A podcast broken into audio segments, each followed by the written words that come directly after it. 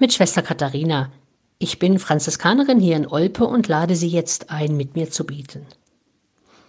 Heute ist in Europa ein ganz besonderer Tag. Es ist Europawahl und es geht wie bei jeder Wahl um eine Entscheidung in die Zukunft.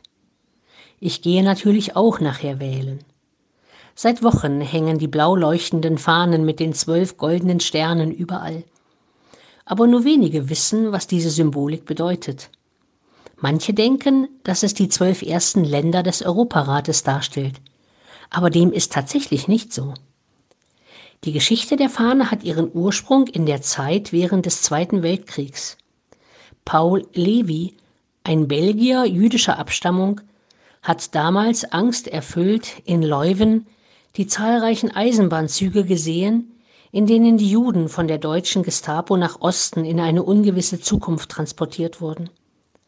Damals hat Levi das Gelübde abgelegt, wenn er den Krieg und die Nationalsozialisten lebend überstehen würde, würde er zum katholischen Glauben konvertieren. Er hat überlebt und er wurde katholisch. Am 5. Mai 1949 wurde in London der Europarat gegründet und Paul Levi wurde zum Leiter der Kulturabteilung des Europarats ernannt. Sechs Jahre später, 1955, haben die Vertreter über eine gemeinsame Flagge diskutiert. Sämtliche Entwürfe, in denen etwa nach dem Vorbild der skandinavischen Flaggen ein Kreuz enthalten war, wurde von den Sozialisten als ideologisch und zu christlich verworfen.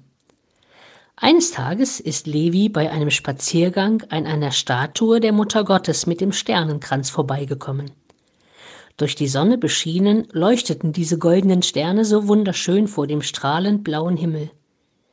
Levi suchte daraufhin Graf Benvenuti auf, ein venezianischer Christdemokrat und damaliger Generalsekretär des Europarats, und schlug ihm vor, zwölf goldene Sterne auf blauem Grund als Motiv für die Europafahne vorzuschlagen. Benvenuti war begeistert und wenig später wurde der Vorschlag allgemein angenommen. Und so ziert bis heute in allen Staaten der Europäischen Union der goldene Sternenkranz Marias die Europafahne.